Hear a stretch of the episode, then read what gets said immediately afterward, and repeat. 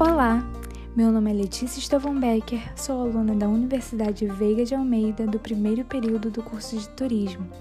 Hoje vim trazer para você, ouvinte, uma reflexão sobre os avanços tecnológicos pelos quais estamos passando e como isso afeta, de um modo positivo, não só a maneira como viajamos, mas também como nos hospedamos, que facilita a vida de todo viajante a lazer, a negócios e etc. A inovação e criatividade se juntaram nesse novo serviço oferecido, que é o hotel 100% online.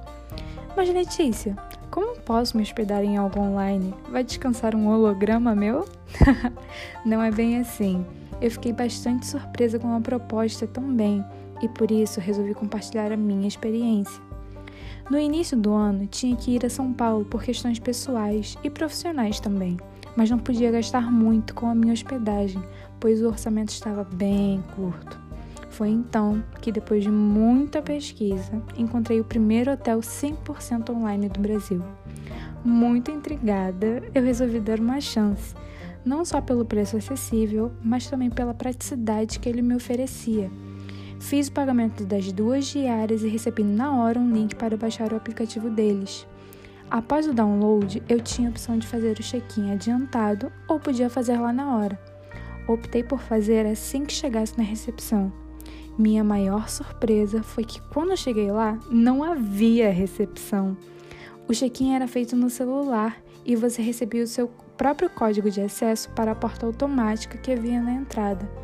No processo de check-in, eles perguntavam de onde você vinha e para onde você ia, seu propósito de viagem, se estava sozinho ou acompanhado, para entrar no quarto pago fosse ele de casal ou individual. Como eu paguei pelo quarto de solteiro, não podia entrar ninguém comigo.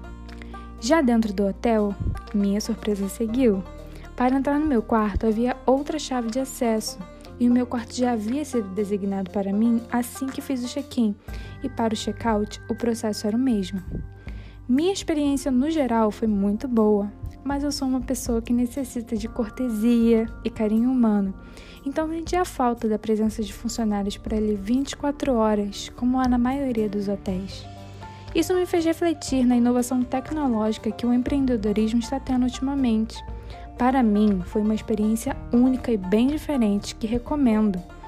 Afinal, tudo estava apenas um clique de distância para mim, mas também me fez pensar e também deixo com vocês essa reflexão. Como será o nosso futuro e o emprego das pessoas com esse avanço tão rápido da tecnologia?